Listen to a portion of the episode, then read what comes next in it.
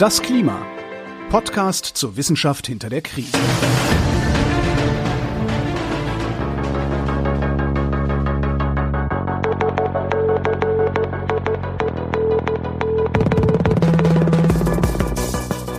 Hier ist das Klima, der Podcast zur Wissenschaft hinter der Krise. Und hier ist heute außerdem Ausgabe 52 des Science Busters Podcasts. Und bevor sich jetzt jemand Sorgen macht, den falschen Podcast gestartet zu haben, keine Angst, das ist alles in Ordnung. Das ist eine besondere Podcast-Folge, nämlich ein Crossover von Das Klima und dem Science Busters Podcast. Und warum das so ist, erklären wir auch gleich. Für alle, die sowieso nicht schon beide Podcasts regelmäßig hören, stellen wir das Klima und den Science Busters Podcast nochmal kurz vor. Ganz kurz, genau, das Klima. Das ist der Podcast zur Wissenschaft hinter der Krise. Wir haben gemeinsam den kompletten aktuellen Sachstandsbericht des Weltklimarats gelesen, also alle 10.000 Seiten und in 75 Podcast-Folgen erklärt, was da drin steht. Und seitdem lesen und erklären wir immer noch den aktuellen Stand der Klimaforschung. Und das machen wir jeden zweiten Montag. Das war Claudia Frick und mhm. ich bin ich. Das, das große oder das kleine Ich bin ich? Wird schon groß. Also der Klimapodcast wird von mir gemacht, Florian Freistetter, und von Claudia Frick, Meteorologin und Professorin für Wissenschaftskommunikation. Und dann gibt's heute noch eine dritte Person, die normalerweise nicht im Klimapodcast ist, und das ist... Ich bin ich, ja.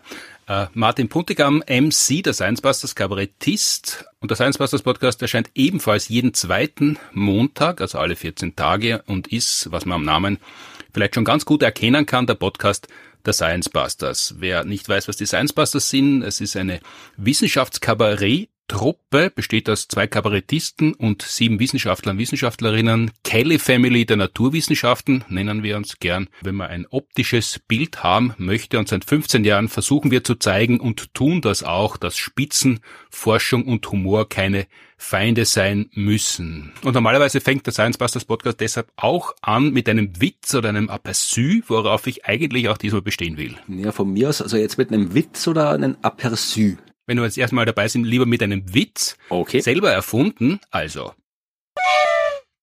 Aber bevor wir uns dem Witz zuwenden, und es ist ein sehr schöner, selbstgemachter Witz, gibt's noch eine kurze Produktinformation. Moda, was schauen Sie da am Handy? TikTok oder Memes? Sky. Da müssen Sie aber eher raufschauen, nicht runter.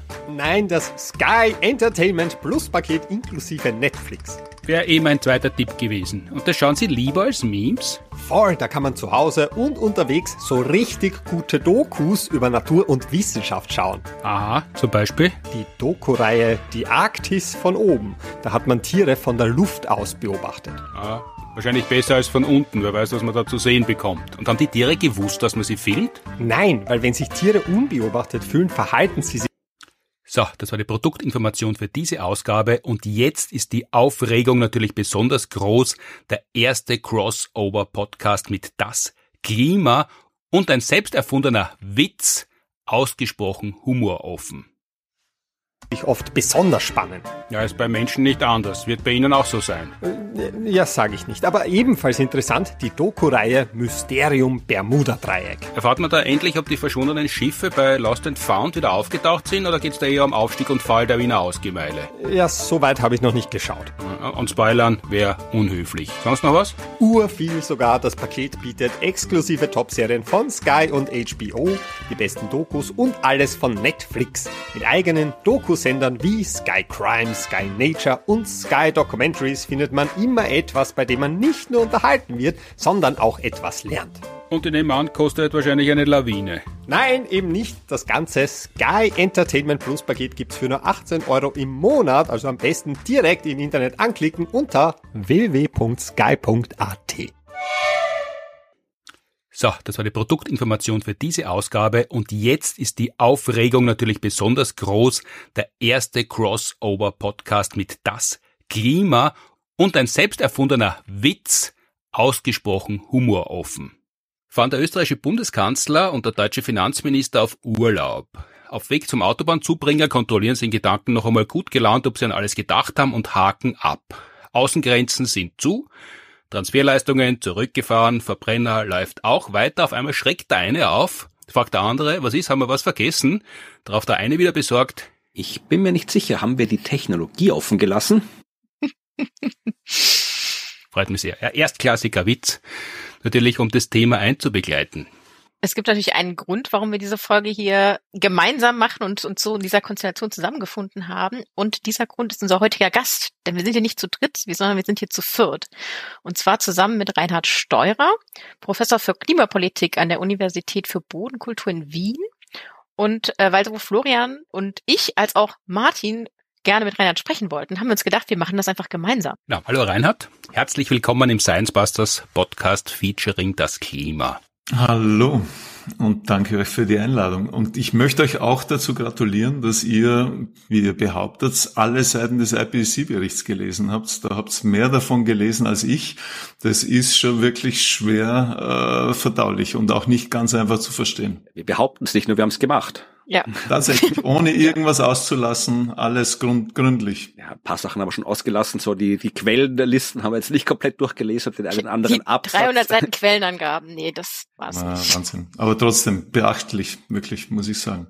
Ja, ich hänge mich da immer nur an. Äh, ich habe keine Seite des Klimaberichts gelesen, aber etliche Folgen des Klimapodcasts gehört. Ich glaube, das gilt, äh, gilt mhm. auch als Absolution. Wir kennen uns ja deshalb, weil wir gemeinsam am 28. März, also in acht Tagen in der Kulisse in Wien einen Benefizabend gestalten für den Klimaaktivismus. Mhm, da, da, bin ich euch sehr dankbar dafür. Es ist eine tolle Initiative, wie man die Klimabewegung auch mit Geld unterstützen kann. Das ja manche dringend notwendig haben zurzeit. Mhm. Und im Amt dabei sind Christoph und Lollo, Andreas Jäger, eben du, Flüsterzweig, Franz Essel, David Scheidt, Hosea Racilla, Gunkel und Walter und wir als Science Busters am 28. März, halb acht, in der Kulisse Wien sammeln wir Geld, damit eben unter anderem auch Klimaaktivismus Ausgaben bestritten werden können damit. Im Zuge dessen haben wir uns kennengelernt und was wir im Science Busters Podcast immer gern machen, wenn jemand zum ersten Mal zu Gast ist, äh, ich frage, wo kommst du denn eigentlich her und was ist passiert, dass du der geworden bist, der du heute bist?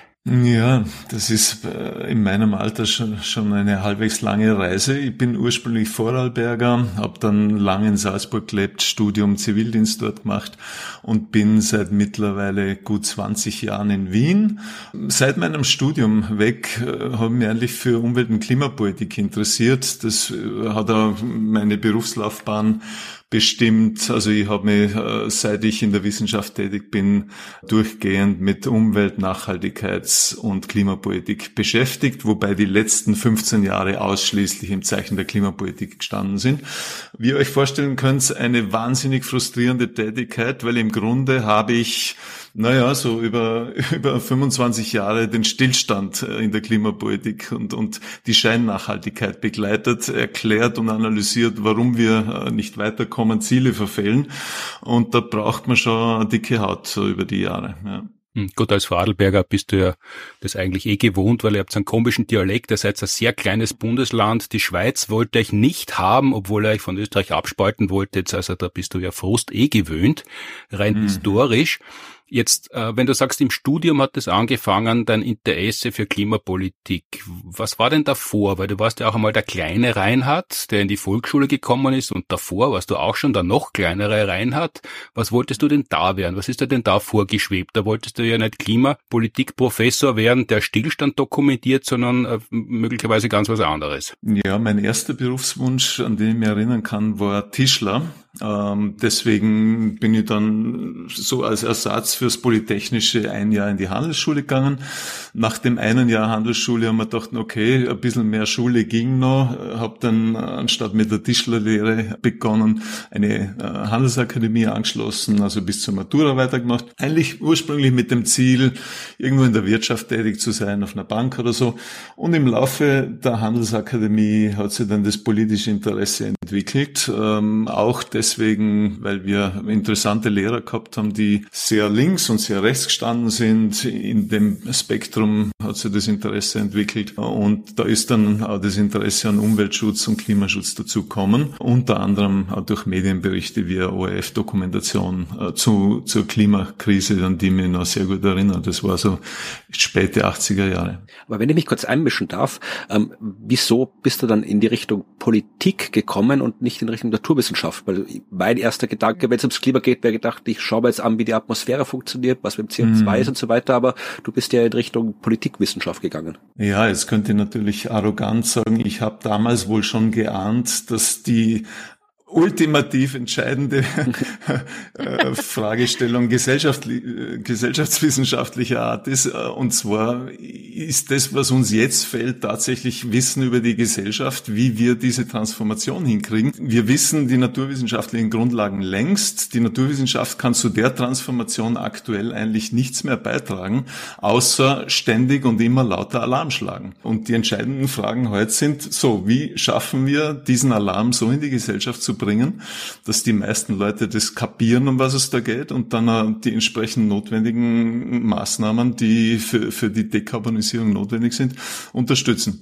Das wäre jetzt meine rückblickende Antwort aus der heutigen Sicht. Äh, damals war es einfach politisches Interesse. Mich hat interessiert, wie Gesellschaften funktionieren und schon auch die Frage, wie wir diese großen Probleme dann eigentlich lösen werden. In einem demokratischen System, das ja eher auf kurzfristige Erfolge, kurzfristige kurzfristige Lösungen angelegt ist, äh, wohl wissend, dass wir es da mit sehr langfristigen Problemen und Lösungen zu tun haben. Also das Spannungsverhältnis war wir, mir wohl damals schon klar. Äh, das hat sich schon sehr früh abzeichnet, dass es wirklich schwierig werden wird, diese Klimakrise zu lösen. Jetzt gibt es immer so regionale Defetismen. Wenn ein Vorarlberger große Probleme lösen möchte, geht er nach Salzburg. Das ist ja noch immer ein sehr, sehr kleiner Teil der Welt und nicht der weltläufigste. Warum ausgerechnet Salzburg? Weil es da die Kombination Politikwissenschaft und Kommunikationswissenschaft äh, im Angebot gegeben hat. Äh, naheliegender wäre gewesen Innsbruck. Vorarlberg hat ja keine Universität, schon gar keine Politikwissenschaft äh, im Programm. Äh, und in Innsbruck hat die Kommunikationswissenschaft gefehlt. Die war mir deswegen ein Anliegen, weil mein ursprünglicher Plan mit dem Studium war dann natürlich nicht Wissenschaftler zu werden, sondern Journalist. Das ist so ah. die, die klassische Herangehensweise. Ähm, mhm vielleicht in einer Zeitung oder so zu arbeiten. Und dann im Laufe des Studiums habe ich entdeckt, okay, Wissenschaft ist eigentlich auch ganz spannend. Also wenn das irgendwie geht, könnte man auch dabei bleiben, was dann natürlich ein ziemlich schwieriger Weg war, Stichwort prekäre Beschäftigungsverhältnisse, die ja jeden, der in dem Zweig bleiben will, zur Last fallen für einige Jahre. Mhm. Jetzt bist du ja heute Professor, aber das Wort prekäre Beschäftigungsverhältnisse im Rückblick sind zwei Wörter, die aber natürlich ein großes Panorama aufmachen, weil während man drinnen steckt in den prekären Beschäftigungsverhältnissen, ist es ja sehr unangenehm und man weiß ja nicht, dass es gut ausgeht. Wie war denn das mhm. damals? Das war so, dass ich dann nach Salzburg zu dem Jahr in den USA war, ein Postgraduate-Studium an der University of Maryland gemacht habe äh, und dann war mir klar, dass ich nach Österreich zurückkommen will, aber dass ich nicht nach Salzburg zurück gehen kann und in dem Beruf, also Wissenschaft bleiben kann. Äh, also sind wir einfach einmal blauäugig nach Wien gezogen in der Annahme, naja, größere Stadt, mehr Angebot.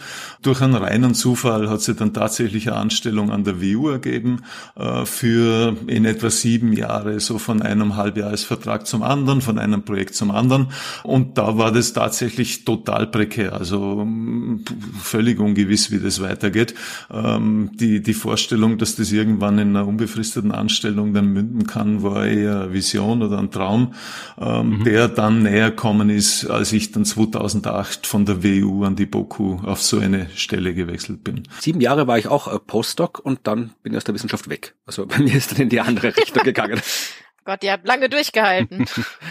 so sieben bis zehn Jahre ist wahrscheinlich so der Zeitraum, wo es sich dann entscheidet, ja. Und da gehört auch viel Glück dazu natürlich, ne, dass die richtige Ausschreibung zur richtigen Zeit daherkommt und man dann zum Zug kommt. Äh, das hätte wahrscheinlich auch anders ausgehen können. Und in dieser Zeit hätte ich ja mehrere Angebote oder Möglichkeiten gehabt, im Ministerium äh, zu arbeiten, im Umweltconsulting. Ich habe die Angebote eigentlich immer ausgeschlagen in der Hoffnung, dass sie dann doch irgendwie ausgeht und heute bin ich natürlich froh drum, weil das ist jetzt so, so wie es so wie es ist der Idealzustand. Mhm. Wenn du sagst, wir sind von den USA zurückkommend nach Wien gegangen, wer, wer ist denn neben dir wir oder sprichst du da im Majestätsplural? Na, da sprich ich von meiner Familie, sprich von meiner Frau und ähm, unserem damaligen Kind. Mittlerweile haben wir zwei, aber damals waren wir eine Familie mit einem Kind. Und mhm. das war schon eine große Geschichte. Ne? Also so zu dritt äh, für ein Jahr in die USA zu gehen, dort zu leben und dann bei Null anzufangen in Wien. Also das waren schon ziemlich, ziemlich turbulente Zeiten, die nichts für Feiglinge waren, sagen wir mal so, ohne nämlich zu wissen, dass das dann eh halbwegs gut ausgeht. Ne? Ja. Jetzt ist es gut ausgegangen, jetzt hast du unbefristete Professur an der BOKU und aus der heraus, wenn ich das richtig verstanden habe, hast du die vor gar nicht so langer Zeit entschieden, dann noch einmal einen Schritt an die Öffentlichkeit zu machen und, wie soll man sagen, die, die wissenschaftliche Seite des Klimaaktivismus zu unterstützen. Wie ist denn das passiert? Genau. Eine akademische Anstellung, ob Professur oder Assistent, ist ja grundsätzlich noch nichts wirklich Öffentliches. Ne? Also man könnte boshaft sagen, da werkt man mal ein paar Jahre im Elfenbeinturm, ohne dass die Gesellschaft groß mitkriegt, was man da so tut. Es geht in erster Linie darum, Publikationen schreiben, die kaum Eingang in die mediale Berichterstattung finden. Naja, und was hat mich bewegt, diese Routine aufzugeben? Ganz einfach die Tatsache, dass wir jetzt nur noch wenige Jahre Zeit haben, um diese Dekarbonisierung, also das Weg von fossilen Energien hin zu sauberen Energien zu schaffen und dass das bei dem derzeitigen politischen, gesellschaftlichen Diskurs im Moment sich ganz schwierig gestaltet. Das mhm. war für mich der Moment zu sagen, okay, die Wissenschaft im klassischen Sinn mit Paper schreiben, Vorträge auf Konferenzen zu halten, bringt für die Herausforderung im Moment sehr wenig, ja, weil das, was Wissenschaftler da arbeiten, findet eben kaum Eingang in mediale Berichterstattung. Also Kursänderung, äh, schauen wir, dass wir mit unserem Wissen in mediale Berichterstattung kommen. Und da waren 20 Minuten am Praterstern hinter der letzten Generation sicher wichtiger, aufsehenerregender wie 20 Jahre Forschung. Jetzt äh, ist es ja nicht ganz umstritten. Also es gibt ja Menschen, nicht nur die ganz dummen äh, rechts außen, die gern die Leute, die sich auf der Straße hinsetzen und ankleben, anurinieren lassen wollen oder das selber übernehmen, sondern es gibt ja Menschen, die an sich denken können, die trotzdem der Meinung sind, Klimaschutz ja, aber nicht so. Was entgegnest du denn denen? Ja, äh, denen entgegne ich, dass wir das nicht so eh 30 Jahre lang probiert haben. Ne? Ganz brav mit konventioneller Wissenschaftskommunikation, aber auf der aktivistischen Seite auch ganz brav mit angemeldeten Demonstrationen, Petitionen, Volksbegehren hätten wir da gehabt, ein Klimabürgerrat hätten wir schon gehabt. Mit dem Ergebnis, dass all das einfach bei weitem nicht ausreicht, um das zu tun, was tatsächlich notwendig ist. Also was ist denn zurzeit notwendig? Notwendig. Wir müssten die Emissionen in Österreich bis 2030 halbieren. Das wird bedeuten, dass sie jedes Jahr um fünf bis sechs Prozent sinken müssten. Und im Moment schaffen wir nicht einmal die Hälfte davon. Äh, mhm. Das heißt, dieser Glaube, wir lösen das nur mit Technik, äh, also das E-Auto löst uns das Verkehrsproblem und sonst kann alles gleich bleiben, das geht so nicht auf. Und da kommen wir eben dann äh, zu den unangenehmeren Formen des Protests, die der Gesellschaft im Grunde genau das auf unangenehme Art ausrichten. Deswegen halte ich ja die Forderung nach einem Tempolimit 80, 100 so sinnvoll und für so gut. Warum? Weil da wird wird der Gesellschaft gesagt, Technik ist wichtig, keine Frage, aber sie allein wird nicht reichen. Wir müssen auch bereit sein, Verhalten zu ändern. Und eine erste simple Verhaltensänderung wäre, langsamer zu fahren, weil dadurch weniger Sprit verbraucht wird, weniger Emissionen entstehen. Äh, es reicht äh, seit 30 Jahren nicht, wenn das Wissenschaftler einfach so mit Publikationen und Studien sagen. Es ist wahrscheinlich wirksamer, wenn das Klimaaktivistinnen tun. Und noch wirksamer ist es hoffentlich, wenn Wissenschaftlerinnen sich dann hinter solche Aktivistinnen stellen und sagen, ihre Forderungen sind berechtigt, aber auch ihre Protestformen sind berechtigt. Warum? Weil wir eben alles andere, was harmlos ist, was nicht stört, lange genug praktiziert haben und all das nicht gereicht hat. Das heißt, wenn die Politik immer von der Gesellschaft und von, vom Aktivismus fordert, man muss doch bitte technologieoffen sein, dann könnte echt der Aktivismus von der Politik zurückfordern, dass sie gefälligst mal ein bisschen protestoffen sein müssen. Das ist ein schöner, ein schöner Vergleich, genau. Und zwar für sämtliche Formen des Protests, die es schaffen, gesellschaftlichen Diskurs anzuregen, die es möglicherweise schaffen, Umdenken in, in, in die Wege zu leiten. Äh, und genau für das reicht eben Wissenschaft nicht mehr, da braucht es Proteste. Genau. Und eben auch so einen, der mitten in der Gesellschaft stattfindet, weil da kommt ja dann oft der Vorwurf, naja, die sollen dann halt bei der OMV oder in den Kohlegruben äh, protestieren. Wurde alles gemacht zur Genüge, nur hat das kaum jemand interessiert, weil das stört ja nicht. Ne? Also äh, warum sollte man darüber berichten? Ja, oder selbst wenn man darüber berichtet, hier so aus der Braunkohleregion in Deutschland, dann wird darüber berichtet, aber es stört ja niemanden, weil was interessiert es jemanden, was ein Braunkohlebagger kurz mal steht? Genau, also insofern ist die Forderung nach einer Verhaltensänderung die weit stärkere und relevantere, wie die Forderung, äh, eine bestimmte Kohlegrube äh, nicht mhm. anzubaggern. Beides ist berechtigt, aber ich glaube, wir sind an dem Punkt, wo wir wirklich den Umdenkprozess in der Gesellschaft fördern müssen und der scheint nur auf unangenehme Art und Weise irgendwie in Gang zu kommen. Also nur mit Studien äh, hat das nicht funktioniert. Jetzt bist du ja Kommunikationswissenschaftler. Ja. Zumindest hast du studiert. Also ja, genau.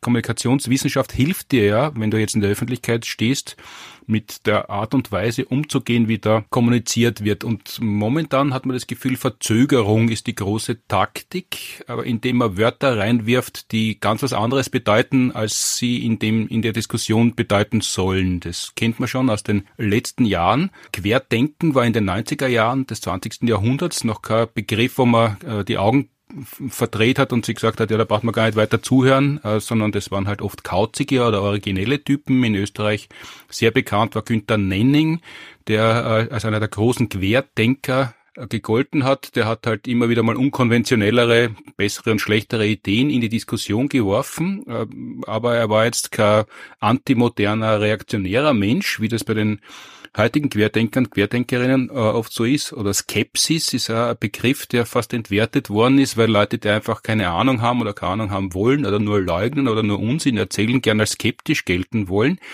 Und der neueste Begriff, und das ist, kommt jetzt quasi nicht von unten, sondern das kommt aus höchsten Regierungskreisen daher, ist Technologieoffenheit. Wir haben das beim Witz am Anfang schon kurz drinnen gehabt, der Florian hat es angesprochen. Technologieoffen, das ist ja nahezu auch schon ein wertloser Begriff, obwohl Technologieoffenheit eigentlich was Gutes wäre. Wenn, wenn man aber jetzt hört, wer das wie verwendet, dann ist das ja fast das Gegenteil, oder? Wie gehst du damit um? Also Technologieoffenheit wäre ein wunderschönes Konzept, wenn sie die Gesetze der Physik respektieren würde.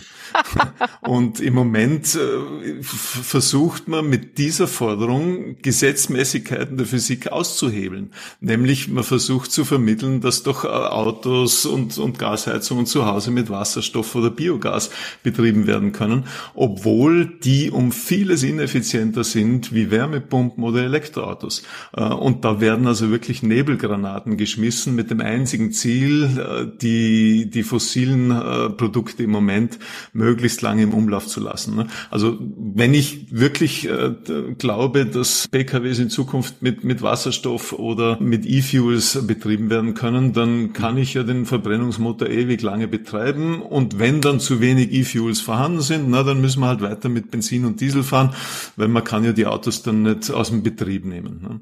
Äh, und tatsächlich ist es so, dass wir in vielen Bereichen äh, sehr problematische Begriffe verwenden, auch in wissenschaftlichen Bereichen. Bereichen. Also äh, so selbst so Begriffe wie Klimawandel oder globale Erwärmung, die von Wissenschaftlerinnen ständig verwendet werden, sind höchst problematisch. Da gibt's ja genügend Bücher dazu von Linguistinnen, die dann ganz klar sagen, Klimawandel ist eine grobe Verharmlosung von dem, was da stattfindet. Also zum einen wird da suggeriert, dass sich da halt ein wenig was wandelt und das ist dann ungefähr so harmlos, wie wenn man äh, von Wien nach Rom auf Urlaub fährt oder so. Äh, und das Ganze ja sehr, sehr passiv dann ist, also als ob wir da keinen Anteil dran hätten. Das wandelt sich halt so. Globale Erwärmung äh, ganz ähnlich. Erwärmung ist für jeden etwas Positives. Das hat keine alarmierende Konnotation. Hingegen globale Erhitzung oder Klimakrise, das klingt ganz anders. Aber das verwenden viele ganz bewusst nicht, weil sie wollen ja nicht zu sehr Alarm schlagen. Bis hin zu Klimaschutz. Äh, auch das Wort ist im Grunde äh, völlig absurd, weil es suggeriert, als ob wir so großzügig wären und das Klima schützen müssten oder die Erde vor, vor irgendwelchen äh, menschlichen Emissionen. Dem Klima ist es völlig egal, der Erde ist es völlig egal, ob wir es aufheizen oder nicht, das Klima. Es geht einzig und allein um Zivilisationsschutz. Das heißt, wir müssten eigentlich uns selbst schützen, wir müssten das auch so benennen, aber das sagen wir nicht, weil dann müssten wir zugeben, dass die Zivilisation äh, durch das Phänomen in Gefahr wäre. Ne? Äh, und dann könnte man noch ein paar andere Begriffe anfügen. Also Skeptiker ist wirklich eine grobe Verharmlosung von dem, was die tatsächlich tun, nämlich verleugnen, Fakten verleugnen, äh, wissenschaftliche, wissenschaftlichen Konsens verleugnen. Äh, und dann reden wir oft von Verschwörungstheoretikern, als ob das irgendwie eine legitime Theorie wäre, die da aufstellen. In Wirklichkeit sind das Mythen und, und Märchenerzählungen und so müsste man sie ja bezeichnen dann. Merkt man denn, ähm, dass sich Sprache ja auch wandelt, dass die Bedeutung dieser Worte sich auch verändern? Also äh, wirkt Klimawandel heute bedrohlicher, als er vielleicht noch vor zehn Jahren klang, das, das Wort? Ich frage mich das immer, wenn man es benutzt, hat es ja einen Abnutzungs- oder Nutzungseffekt. Das Wort ist heute genauso verharmlosend ah. wie vor zehn Jahren. Und wenn man sich Statistiken anschaut, wie sich die Begrifflichkeiten verändert haben, da gibt's schöne quantitative Auszählungen, welche Begriffe in Parlamentsreden im Deutschen Bundestag oder im österreichischen Nationalrat zum Beispiel verwendet worden sind über die letzten 30, 40 Jahre. Und da sieht man, dass in den 80er Jahren der Begriff Klimakatastrophe am häufigsten verwendet wurde. Warum? Damals war das noch weit weg und man hat leicht so einen wirklich alarmierenden Begriff nehmen können. Je näher die Katastrophe sozusagen tatsächlich gekommen ist, umso schwächer sind die Begriffe geworden, mit denen wir das Phänomen beschreiben, bis hin eben zu Klimawandel. Äh, eine Trendwende ist dann erst 2019 wieder auftreten mit der Fridays for Future Bewegung. Seither boomt der Begriff Klimakrise. Das das ist im Grunde noch zu harmlos, weil wir sind längst in einem Notstand, der mit starker Zeitverzögerung dann für jeden wahrnehmbar ist. Im Moment sehen ihn die Wissenschaftler und in 20 Jahren äh, sieht ihn dann jeder. Nur dann ist es zu spät, um Emissionen zu reduzieren das, was du jetzt da gerade erzählst, ist im Wesentlichen der erste Teil aus dem Titel einer Lehrveranstaltung, einer Vorlesung, die du ja, glaube ich, schon gehalten hast und in diesem Semester wiederhältst. Die Vorlesung heißt Verleugnung und Heuchelei in der Klimakrise verstehen und überwinden. Und jetzt hast du uns gerade erklärt, wie man die Verleugnung und Heuchelei der Klimakrise verstehen kann, indem man versteht, wie Wörter verwendet werden oder Wörter falsch verwendet werden, wie sowas wie Technologieoffenheit verwendet wird, was eigentlich nichts damit zu tun hat, äh, dass man offen für neue Technologien ist, sondern das heißt eigentlich nur, wir hätten gern, dass wir die Technologie verwenden, die wir jetzt schon haben und wollen nicht, dass was Neues kommt. Aber äh, wie überwindet man das denn? Oder was machst du allgemein in der Vorlesung und wer kommt da? Weil es ist ja wirklich eine Vorlesung, der Titel allein, wenn ich noch äh, die Möglichkeit hätte, regelmäßig nach Wien zur Uni zu kommen, würde ich auch hinkommen, allein weil es ein ja, cooler Titel ist von der Vorlesung. Also mhm. was ist dein Anliegen mit der Vorlesung, abgesehen vom Offensichtlichen? Ja, also es es stimmt schon, dass Sprache, die Worte, die wir verwenden, ein wichtigen, eine wichtige Erklärung dafür sind, warum wir das Problem nicht angemessen lösen. Aber das ist quasi nur der Spiegel von dem, was in uns vorgeht. Äh, und die, die wirklich tiefgründige, tiefgründigere Antwort auf die Frage, warum lösen wir diese Klimakrise nicht, sondern eskalieren sie weiter und weiter, äh, hat dann mit mehr zu tun als wie mit Sprache, sondern eben mit Abwehrmechanismen. Äh, und Abwehrmechanismen sind sehr altbekannte psychische Tricks, die wir sehr gut beherrschen, um unangenehme Dinge loszuwerden. Ne? Also der Alkoholiker, der sagt, ich habe kein Problem, meine, meine Leberwerte sind ausgezeichnet, betreibt Verleugnung, so wie sehr viele in der Gesellschaft das bei der Klimakrise machen. Ähm, andere Abwehrmechanismen sind Ausreden zu finden, aber wir können doch nichts dafür, das ist doch China äh, oder sehr viele verdrängen das Problem, wollen nichts davon wissen, sagen, sie haben eh genug andere Probleme, man soll sie doch bitte mit dem in Ruhe lassen. Äh, und äh, ein vierter Abwehrmechanismus Mechanismus wäre dann Scheinklimaschutz, also so tun, als ob das eh ganz wichtig ist und, und als ob man sich eh bemüht, das Problem zu lösen. Äh, genau diese Mechanismen stecken in diesem Titel der Vorlesung und in der Lehrveranstaltung. Äh, und ich bin mittlerweile überzeugt davon, dass wir uns selbst betrügen mit diesen Tricks und deswegen die Klimakrise nicht angemessen physisch, also tatsächlich lösen. Also wir haben die physische Lösung ersetzt mit solchen psychischen Tricks und glauben, das ist eh alles ganz gut unterwegs. Ne? Äh, das Gegenteil ist der Fall. Wissenschaftler sagen uns tagtäglich oder regelmäßig, äh, dass wir nach wie vor geradewegs in einer Katastrophe unterwegs sind. Das heißt, es ist so ein kollektives Verleugnen und ein kollektives sich anlügen, weil es ist ja nicht eine Person, sondern wir machen das ja als Gesellschaft Insgesamt. Genau. Das ist ein, ein wirklich großes Gesamtkunstwerk, das wir da als Gesellschaft produzieren seit mehreren Jahrzehnten, in dem alle Bereiche der Gesellschaft ineinandergreifen. Und zwar ohne Verschwörung, wohlgemerkt. Also da gibt's niemand, der das orchestriert, sondern einfach, weil es so der einfachste und angenehmste Weg ist, mit dem noch möglichst viel lange so bleiben kann, wie es ist, bis dann halt irgendwann nichts mehr so ist, wie es einmal war.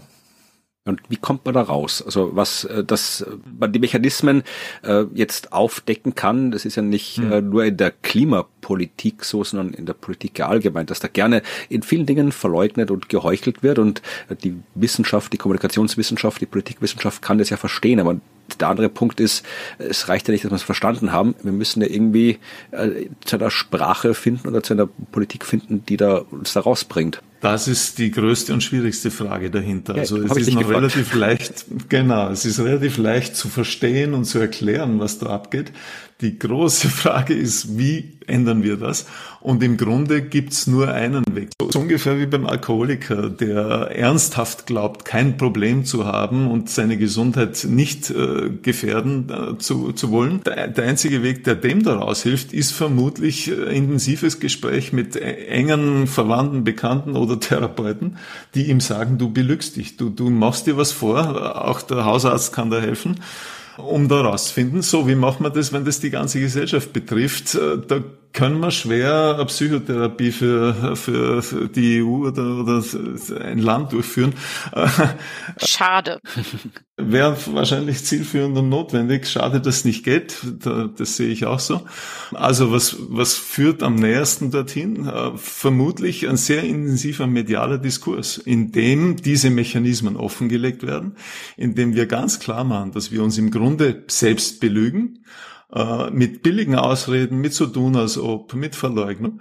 Äh, und dass wir entweder jetzt schon langsam da rausfinden oder das war's dann. also äh, was wir da brauchen würden, ist ein breiter medialer Diskurs, der sich mit diesen Dingen beschäftigt. Was kriegen wir anstelle dessen? Es werden Ausreden transportiert, es werden Ausreden sogar befeuert und wir diskutieren dann Wochen und Monate drüber, ob das wirklich sein muss, dass der Verbrennungsmotor verboten wird stattfindet. Ja. Ähm, was nicht stattfindet, ist die Diskussion darüber, dass wir da mit, mit Ausreden und mit Scheinlösungen hantieren. Ähm, und da stellen wir als Wissenschaftlerinnen dann an. Also wir können nur darauf hinweisen. Die Hinweise finden dann relativ wenig Gehör, weil der politische Diskurs meistens viel stärker ist wie der wissenschaftliche. Äh, und so landen wir dann früher oder später am Praterstern hinter Aktivistinnen und sagen, äh, das ist mittlerweile fast das letzte Mittel, das wir sehen. Sie haben recht mit ihren Forderungen, mit ihren Protesten und entweder wir kapieren es jetzt dann äh, oder das war's. Äh, für die Hörerinnen und Hörer, die uns aus Deutschland zuhören und nicht sofort wissen, was der Praterstern ist, ist das, ich glaube, das ist wie so ein arges Gefängnis in Österreich, wo man dann irgendwie eingesperrt wird. Das ist eine sehr, sehr große äh, Kreuzung, großer Kreisverkehr in Wien und dort hat die letzte Generation unter anderem auch, so wie es auch in Deutschland tut, den Verkehr blockiert und bei einer dieser Aktionen war auch angestoßen durch Reinhard äh, ein, ein, eine große Gruppe über 40 Wissenschaftlerinnen und Wissenschaftler vor Ort, um eben zu sagen, wir stellen uns hier symbolisch und in echt hinter die letzte Generation, die sich da irgendwie auf die Straße klebt, um darauf hinzuweisen. Also das ist äh, gemeint, wenn hier von Aktivismus am Praterstern gesprochen und, wird. Und das Schöne ist, dass äh, unser Aufruf Gehör gefunden hat. Wir haben dann nämlich aufgerufen dazu, dass sich auch andere Gruppen, andere Wissenschaftlerinnen hinter die Proteste stellen sollen. Und mittlerweile gab es fünf, glaube ich, äh, ähnliche Aktionen in Innsbruck, Klagenfurt und heute ganz aktuell in Graz mit dem prominenten Klimaökonomen Karl Steiniger, äh, mit anderen Professoren, die das genauso machen. Also es reicht schon langsam und wir wissen uns keinen anderen Weg mehr darf ich da mal so reinsliden? ähm, weil das, das finde ich persönlich ganz interessant. Wir können ja viel äh, darüber reden, was wir so an der Gesellschaft äh, ändern oder was sich da ändern muss, damit wir da vorankommen. Und jetzt sind wir gerade bei, was können denn Forschende tun? Ne? Also da denke ich jetzt so an meine Kolleginnen und mich. Und ich frage mich da, wie wir, wie wir es da schaffen, dass die, die da jetzt immer noch stehen und zu sagen, ich, ich möchte das nicht oder ich verstehe nicht, Aktivismus finde ich nicht gut. Also die gibt es auch, mhm. ne, unter den mhm. Forschenden, die uns einfach sagen, ich finde die Art nicht gut, das schadet unserem Anliegen und die solche Argumentationen haben. Mhm. Wie können wir die denn mitnehmen? Ich glaube, äh, die beste Reaktion darauf ist die Gegenfrage. Na, was schlägst denn du vor? Was wurde noch nicht probiert und was sollte jetzt probiert werden anstelle dieser Proteste? Äh, und wenn die Frage aufgeworfen wird, dann kommt meistens nicht viel, weil es fast nichts mehr gibt, was nicht probiert wurde. Äh, und man könnte es dann so interpretieren, dass wir als Wissenschaftlerinnen und als Klimabewegung, die ja seit 2019 oft einmal Hand in Hand gehen, einfach anstehen. Ja. Wir sind am Ende der Fahnenstange angelangt und wir sind uns nicht mehr sicher, ob wir das überhaupt schaffen. Also das sind die letzten verzweifelten Versuche, doch noch eine Lösung zustande zu bringen. Und wenn auch die scheitern, was durchaus möglich ist, dann äh, können wir uns schon langsam über den möglichen Kollaps der Zivilisation unterhalten, so wie wir sie kennen. Ja? Weil dann äh, schaut es ganz schlecht aus. Zumal Technik allein eben nicht reichen wird. Das heißt, wir müssen auch quasi, die, die Forschenden müssen da auch an sich selber mal an die Nase fassen, sagst du. Ich denke, dass sich sämtliche Wissenschaftlerinnen, die in dem Bereich tätig sind, fragen müssen, wie sie eigentlich noch eine Veränderung anstoßen können. Und die Antwort liegt nicht in der hundertsten Publikation oder im x-ten Konferenzvortrag, zu dem man vielleicht noch hinfliegen muss, äh, sondern die Antwort liegt darin, dass man versucht, der Gesellschaft zu vermitteln, wie drängend das Problem ist. Und das erfordert neue Formen der Kommunikation. Ja. Und die liegen auch blöderweise weit außerhalb der Komfortzone von Wissenschaft Wissenschaftlerinnen. Also ich denke, niemand von den knapp 50 äh, Leuten hat es Spaß gemacht, am 8. Am Morgen am kalten, verregneten Praterstern zu stehen und sich hinter eine Gruppe zu stellen, von der man ja genau weiß, dass sie sehr, sehr unbeliebt ist. Ja. Noch schwieriger ist es natürlich für diese Aktivistinnen, die sich dann noch dazu mit der Hand festkleben. Also das ist alles nicht lustig.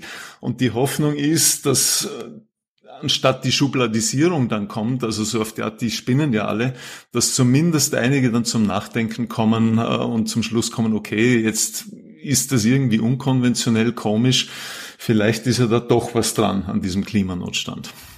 Aber was macht man dann irgendwie mit einer Politik, die dann tatsächlich äh, das nutzt für Wählerstimmen. Also wir haben in, zumindest in Österreich, in Deutschland wird es nicht anders sein, in Österreich eigentlich zwei große Parteien, die zusammen mehr als die Hälfte der Stimmen haben, in Umfragen auf jeden Fall, die ihre Stimmen unter anderem damit kriegen zu erklären, wie schlimm dieser Klimaaktivismus ist. Mhm. Also die das aktiv ausnutzen. Also muss man das irgendwie so weit eskalieren, bis da irgendwas passiert oder kann man irgendwie anders äh, so weit kommen, dass die Politik eben ja diese Art von Aktivismus oder generell äh, zivile Aktivität, zivilen Widerstand nicht generell als Angriff sieht, wie es in Österreich ja bis auf sehr, sehr kleine politische Gruppen immer tut. Also äh, wie, wie, wie, wie funktioniert Aktivismus oder wie funktioniert die Zukunft von Aktivismus in einem Land, in dem die Politik mehrheitlich diesem Aktivismus aktiv und sehr, sehr streng entgegensteht?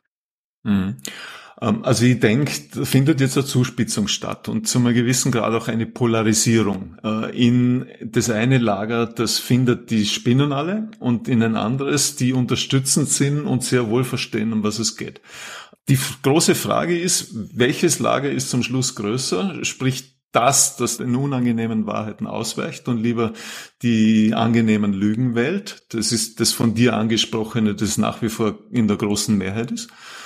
Oder das andere, das sagt, so, jetzt ist es Zeit, erwachsen zu werden. Ähm, es ist Zeit, mit dem Selbstbetrug aufzuhören und das zu tun, was notwendig ist.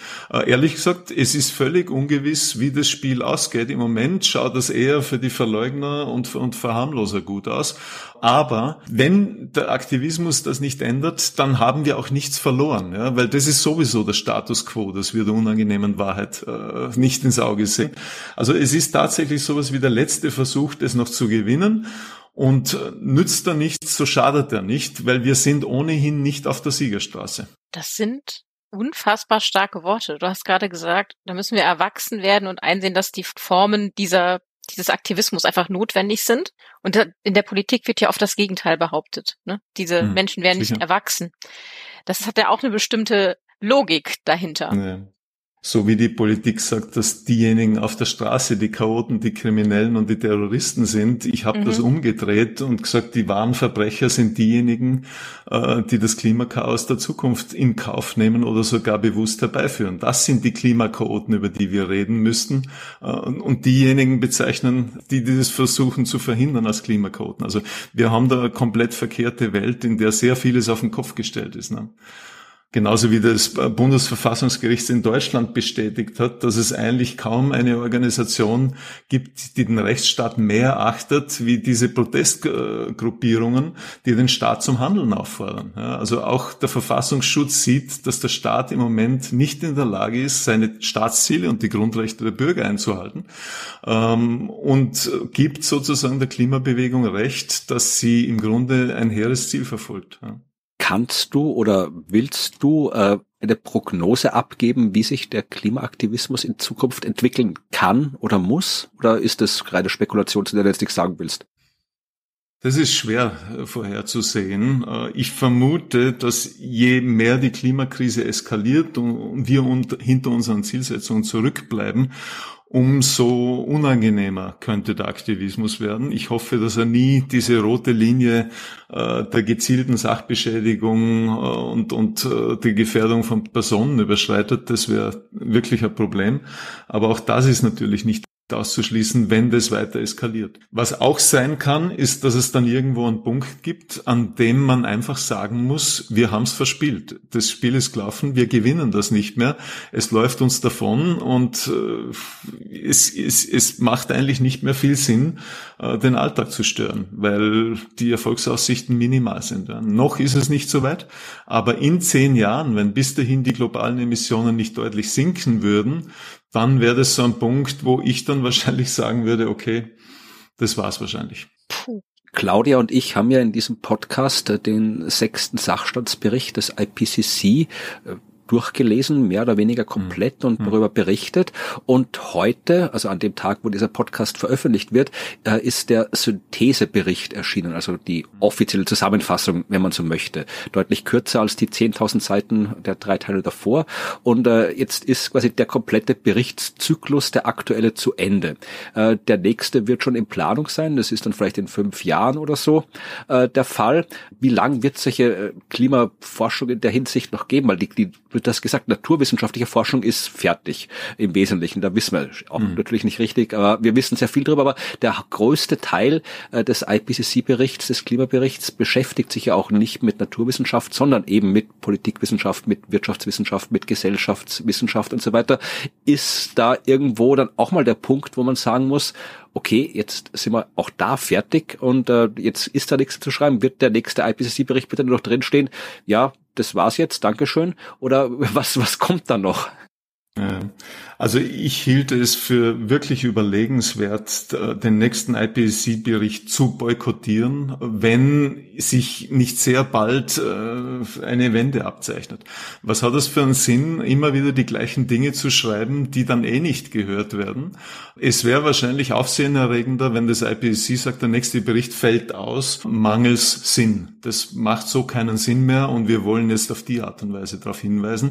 Was nicht bedeutet, dass es nichts mehr zu beforschen gibt. Also selbst äh, wenn es nicht mehr darum geht, die Klimakatastrophe zu verhindern, sondern wenn es nur noch darum gehen wird, sie hinauszuzögern um ein paar Jahrzehnte, äh, das wäre dann quasi das Worst-Case-Szenario, wenn wir nicht schaffen, die Emissionen runterzukriegen, gibt es ja nach wie vor Möglichkeiten, das Ganze zu beforschen, äh, bis hin zu, wie gehen Gesellschaften mit dem drohenden Chaos am besten um? Wie kann man Demokratien so stabilisieren, dass sie auch mit turbulenten Zuständen noch halbwegs zurechtkommen. Also Forschungsfragen werden nie ausgehen, nur der Fokus wird sich dann verschieben. Aber möglicherweise wäre dazwischen, zwischen dem jetzt versuchen wir das Problem noch zu lösen und den neuen Forschungsfragen sinnvoll eine Pause-Taste zu drücken und zu sagen, Leute, entweder äh, ihr kommt in die Gänge oder wir, wir müssen irgendwie anders mitteilen, wie ernst es ist. Was ja eigentlich interessant ist, weil der IPCC-Bericht ja nicht nur die Stimme der Wissenschaft ist, sondern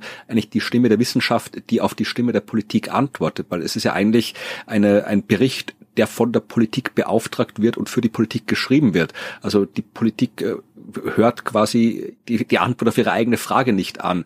Und da sind wir jetzt wieder bei dem Konflikt von Anfang, dass die, die Dinge, die passieren müssten, eigentlich nicht passieren und die Menschen, die was tun dagegen, ja auch von der Politik eher, das passende Adjektiv nicht ein, aber halt verarscht werden, sage ich jetzt einfach mal. Mhm.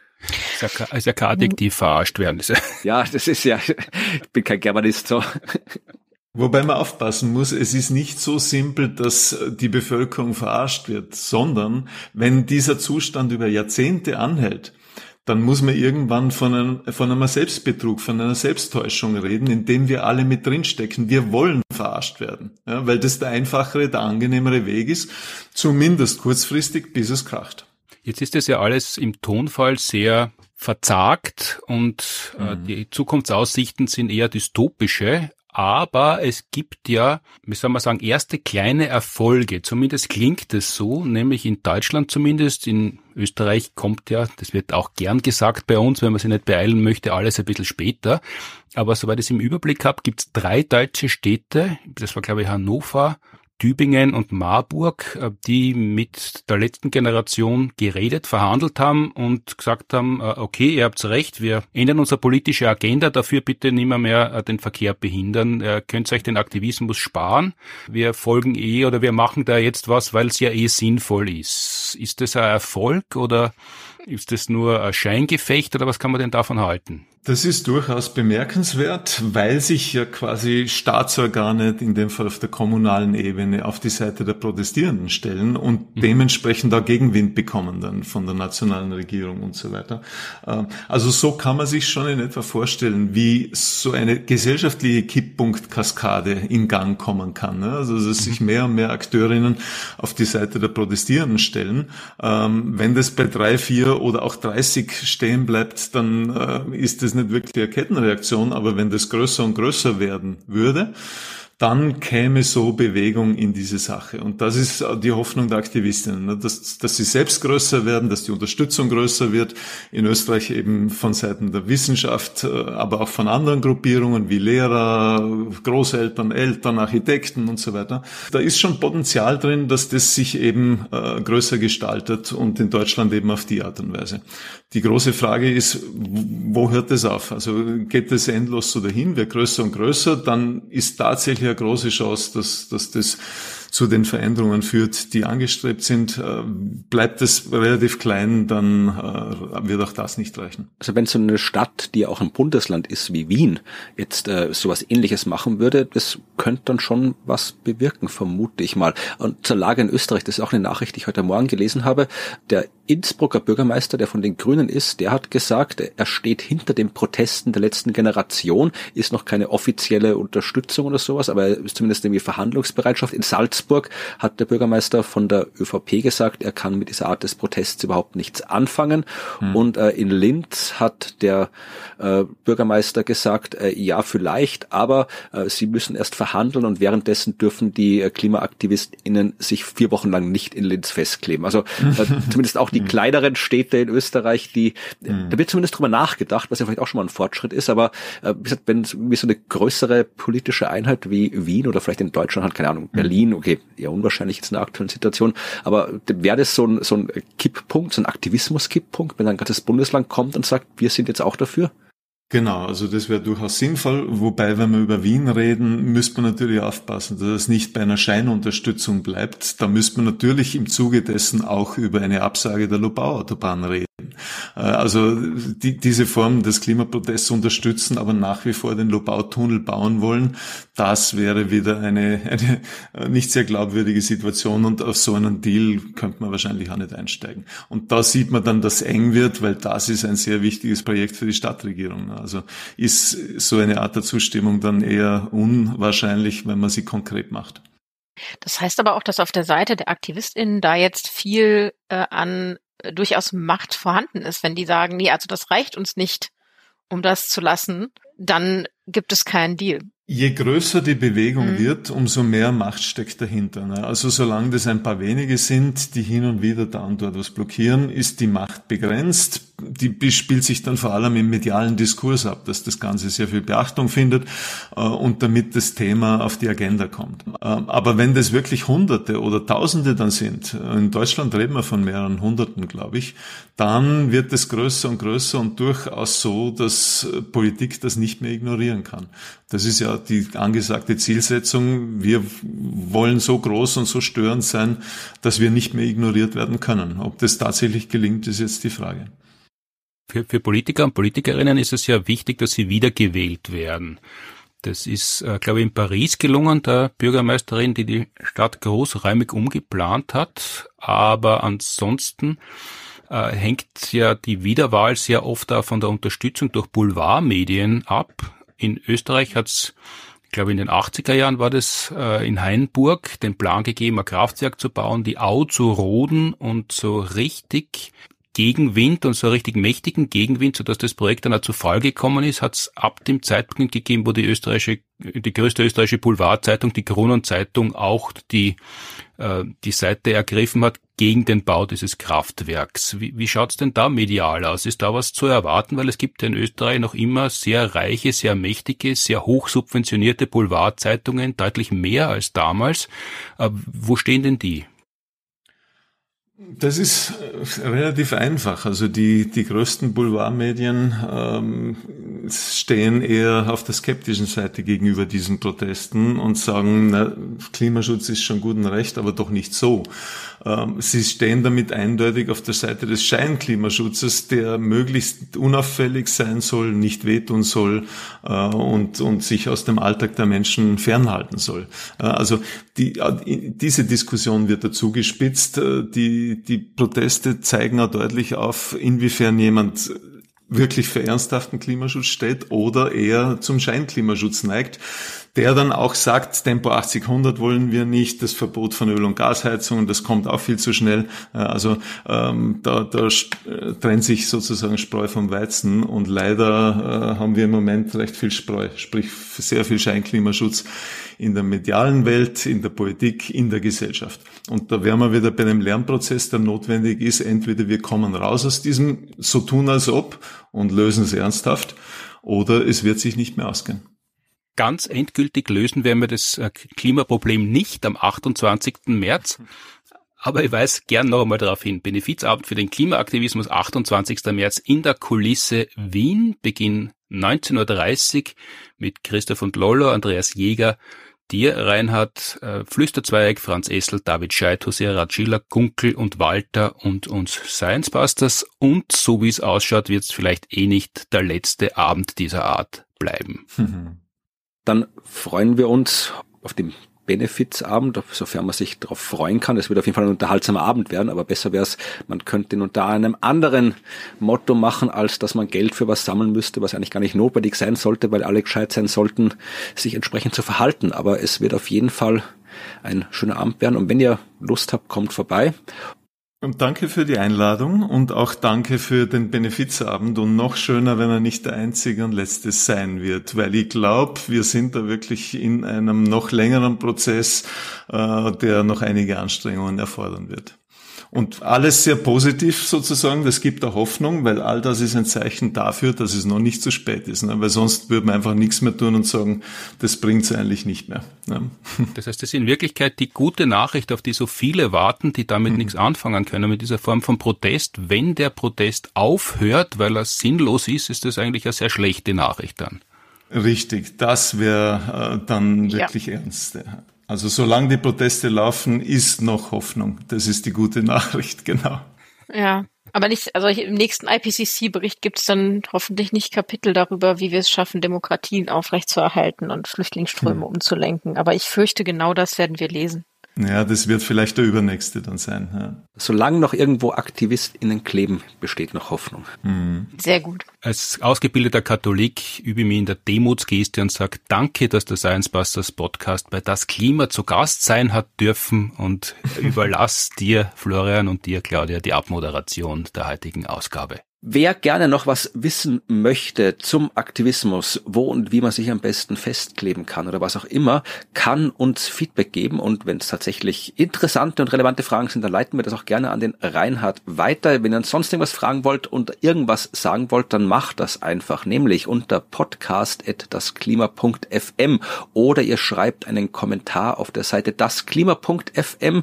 Da könnt ihr auch äh, alle Shownotes zu allen Folgen finden. Da findet ihr auch die weiterführenden Links und Informationen zu dieser Folge, wenn ihr wissen wollt, wo genau die Vorlesung von Reinhard Steurer zu Heuchelei und Verleugnung in der Klimakrise stattfindet, wenn ihr wissen wollt, welche Städte sich wie, wo, mit wem solidarisiert haben oder nicht. All die diversen Nachrichten und weiterführenden Links findet ihr da.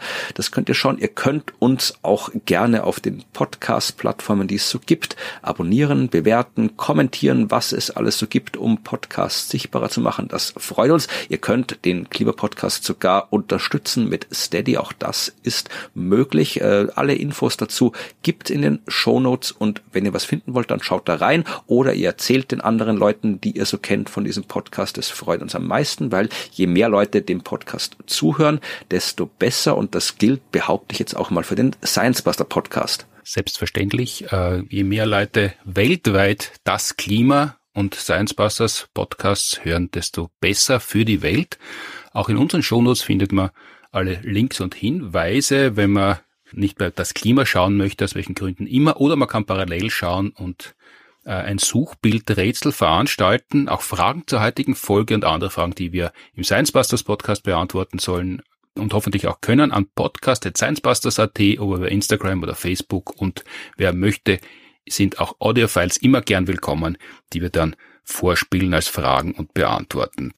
Und wer uns live sehen möchte, kann das natürlich auch gerne tun. Äh, wir geben dazu mehr als ausführlich Gelegenheit. Wir spielen unsere Jubelshow Planet B in den kommenden Wochen einige Male im In- oder Ausland, wie gesagt wird, bringen auch immer unser Jubelbuch mit. Wissenschaft ist das, was auch dann gilt, wenn man nicht dran glaubt, erschienen im Hansa Verlag. Als Hörbuch gelesen von Thomas Leubel und uns erschienen im Hörverlag. Die Showplanet B mit Martin Moder, Florian Freistetter und mir gibt's diese Woche, nämlich morgen schon zu Frühlingsbeginn im Oval in Salzburg und Mittwoch, den 22.03. gastieren wir im Treibhaus Innsbruck.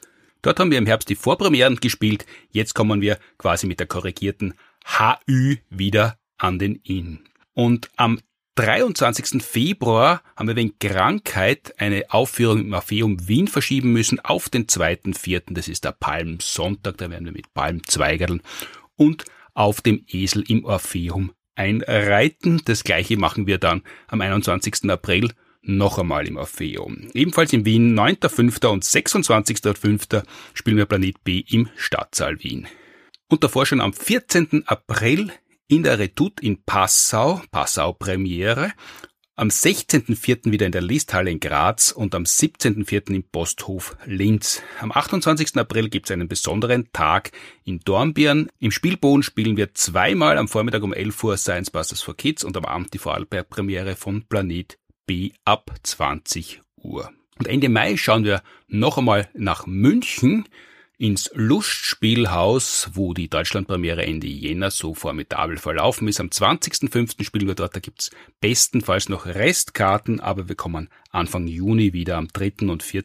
Juni ins Lustspielhaus München. Und dann gibt's endlich das große Rendezvous mit Bezi in der Märchenstadt im Orania Puppentheater in Wien Bezi und die Science Busters von 3. bis 7. Mai endlich nachgeholt. Voriges Jahr wollten wir schon, auch da hat Corona uns einen Strich durch die Rechnung gemacht.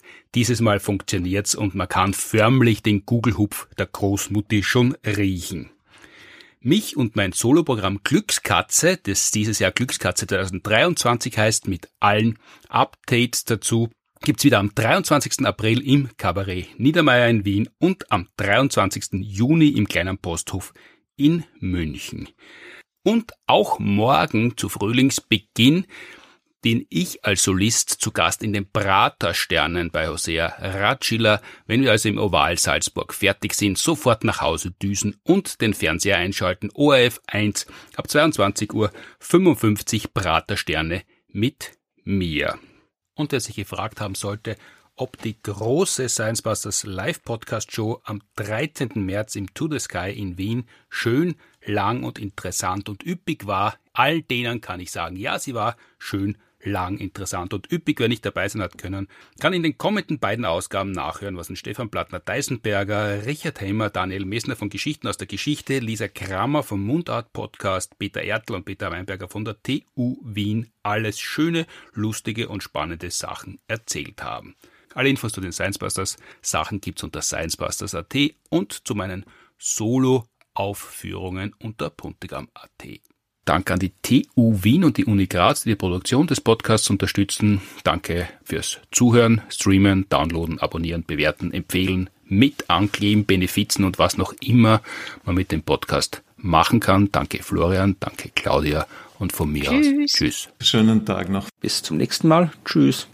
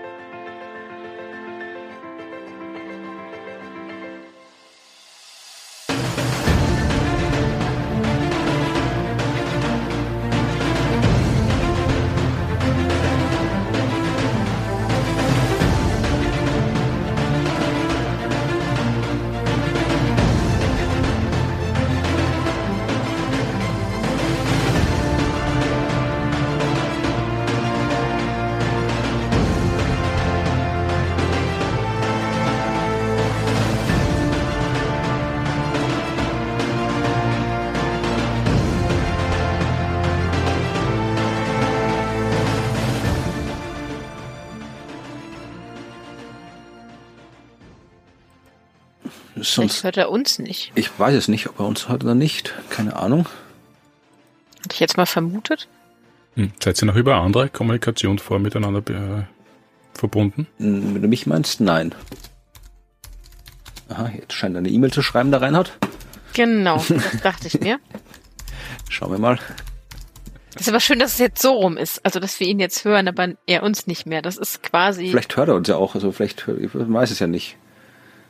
Naja, wenn wir das Tippen hören, Ja, äh, dann keine hört er uns nicht, weil sonst könnte er ja sagen, dass er uns hört. Vielleicht ist da Nehammer gerade reingekommen ins Büro und er kann nicht reden. Man weiß es nicht. Unangenehme Situation.